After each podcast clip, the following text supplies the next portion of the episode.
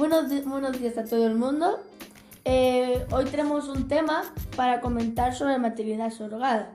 Para ellos contamos con la ayuda de nuestros comentaristas, Gerald y Alex, que nos tienen la noticia de Jesús y Laura, que le hemos puesto nombre para no identificar. Bueno, Gerald, ¿quiénes son Jesús y Laura? Jesús y Laura es un matrimonio que ha tenido a su hijo gracias a una gestación subrogada y que no le da la nacionalidad a su hijo.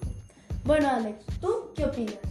Pues yo creo que es un ser humano y que deberían darle la nacionalidad, porque los padres han esperado mucho para no poder abrazarlo y besarlo sin relatar.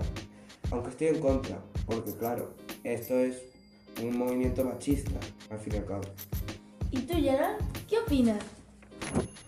Yo creo que la maternidad subrogada es otra forma de machismo para ver a la mujer como un objeto, ya que se ve solo para tener hijos, así que yo estaría en contra de la maternidad subrogada.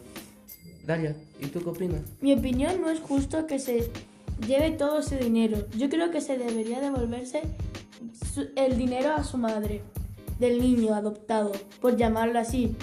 ¿No? Y espero que se pueda llevar al niño a su casa y criarlo con una nueva familia. Bueno chicos, gracias por vuestra información y hasta la próxima. Gracias a ti por invitarme. Adiós. Hoy en esta cadena, el 20 de febrero a las 9.47, una, una hora menos en Canarias. ¿Cuánto?